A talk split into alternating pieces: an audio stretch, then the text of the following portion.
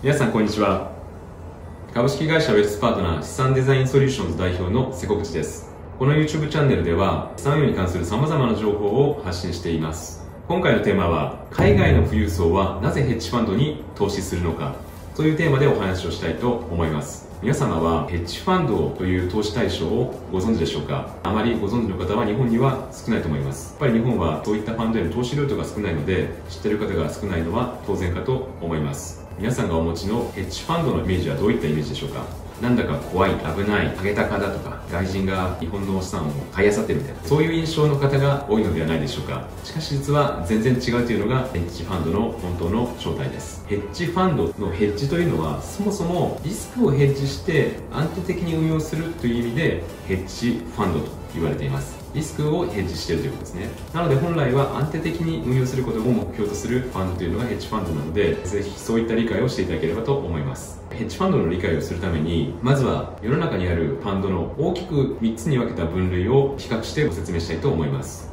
こちらのマトリックスをご覧ください。一番左がインデックスファンド、真ん中がアクティブファンド、一番右がヘッジファンドです。この違いをまず理解することがヘッジファンド理解への一番の近道です。まずインデックスファンドというのは、インデックスっていうのは指数という意味です。なので日経平均とか S&P とか、あとはニューヨークダウとか、ああいったものに連動することを目標に運用しているファンド。なので、投資をすると、ほぼほぼそういった日経平均とか S&P に連動した資産運用が可能ということになります。インデックスファンドのメリットは、運用状況が指数に連動しているので、非常にわかりやすいという点と、運用コストがとても低いという、この2点になります。一方で、まあ、デメリットというデメリットはあまりないのですが、日経平均と S&P だったり連動するので、まあ、それ以上の結果が望めないとか、つまらないとか、そういったところではないでしょうか。一方で、アクティブファンド、先ほどご説明したインデックス、日経平均や S&P をどれぐらい上回れるかということを目標に運用しています。例えば日本株に投資しているアクティブファンドであれば日経平均がプラス5%日本株のアクティブファンドがプラス7%であれば2%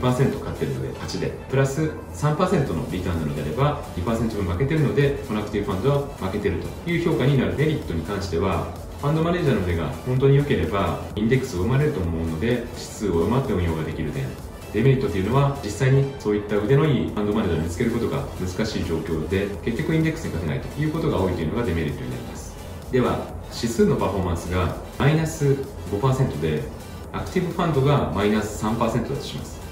この時ってさっきの理屈だとこのアクティブファンドは勝っていることになります。ただ一方で投資家からするとマイナスはマイナスだよねっていうことなんですね。結局指数に勝つたってマイナスじゃ意味ないよというのが投資家の言い分でそれは最もだと思います。まあ、そういった投資家の要望によって生み出されたのがヘッジファンドです。このヘッジファンドの大きな特徴は絶対収益主義という考えを持っているファンドが多い点です。絶対収益主義というのは指数日経平均がマイナス10%でも S&P がマイナス20%でもコロナでもリーマンショックでも IT バブル崩壊してもどんな状況でもプラスのリターンを年次で残すっていうことを根本的な考えとして持っていると。いうのが絶対収益主義です。メリットというのは今年のコロナショックみたいにマーケットが大変な時でもプラスでリターンを残せる可能性ができる。安定した運用ができるヘッジファンドもたくさん存在している点。一方でデメリットもあります。デメリットは流動性が基本的には普通のインデックスファンドやアクティブファンドより低いです。解約の申し込みをしてから1ヶ月後にお金になる2ヶ月後になる。そういったファンドが比較的多い。インデックスファンドアクティブファンドは基本的に1週間以内にキャッシュインすることができます。もう一つが運用コストが高いです。ヘッジファンドの信託報酬、お預かりしている資産に対して手数料が発生するんですが、それは年間2%で、なおかつプラスにリターンがなった時に、プラスになった分の20%を成功報酬として支払うというヘッジファンドが多いです。3つ目のデメリットが、投資できるルートが日本は少ないという点です。私もいろんな投資対象を見てきたのですが、ヘッジファンドに関しては本当に投資ルートが少ないです。投資できるまともな会社というのは本当に日本には数社ぐらいしかありません。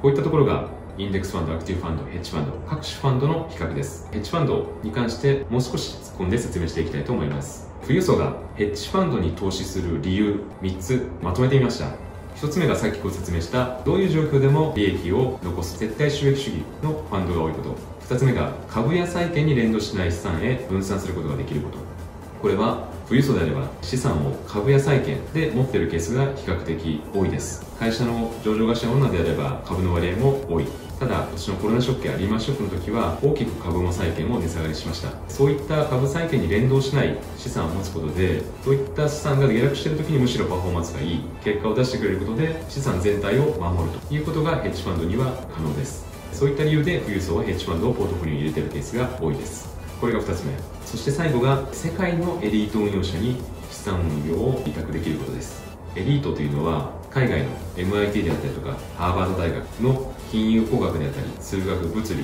を研究していてものすごく AI に詳しいとかそういう人たちがファンドの会社に入って毎日汗水を流してパフォーマンスを上げることだけを考えてノルマモーシンで資産運用している。エリートが死に物狂いでプラスのリターンを出してくれる。そういったところがヘッジファンド投資の大きなメリットかと思います。これは日本の運用会社ではなかなかできることではありません。日本の資産運用会社というのは基本的にサラリーマン社会で仮にプラスのリターンを出してもそんなに大幅なリターンをその運用者自身が得ることが難しくてあまりリスクを取らないリターンを上げることに必死ではないという方が多いのですが海外のヘッジファンドはそこで結果を出すことが全てでそこで大きな結果を出したら自分も億万長者になるそういったインセンティブがあってお金を預ける投資家と同じ方向を向いてリターンを上げる上昇していくそういった思考でやっているのでうまくいくケースが多いのです。この3つが富裕層がヘッジファンドに投資する大きな理由です。最後にご参考に個人ではないのですがイェール大学の大学基金が運用している資産運用の配分を見ていきましょう。こちらは2016年6月末時点の資産の配分です。これを見ていただくと分かるように資産全体に占める割合のなんと60%が株や債券伝統的な資産以外のものの資産をいうオルタナティブ資産の割合が80%にも及んでいます。その中の22%が本日ご出演したヘッジファンドです。なので大きな資産を運用する大学でもヘッジファンドを2割ぐらい資産配分にして入れていてて一方で個人の富裕層に関しても資産全体の2割ぐらいはヘッジファンドであったりオルタナティブの資産を入れることが多く私たちも日本の富裕層の方にもそういった配分というのをご提案しております。そういったところで皆さんヘッジファンドにご理解をいただけましたでしょうか？本日は海外の富裕層はなぜヘッジファンドに投資するのか？というテーマでお話をさせていただきました。今回の動画が参考になったという方ぜひ高評価チャンネル登録をよろしくお願いいたします。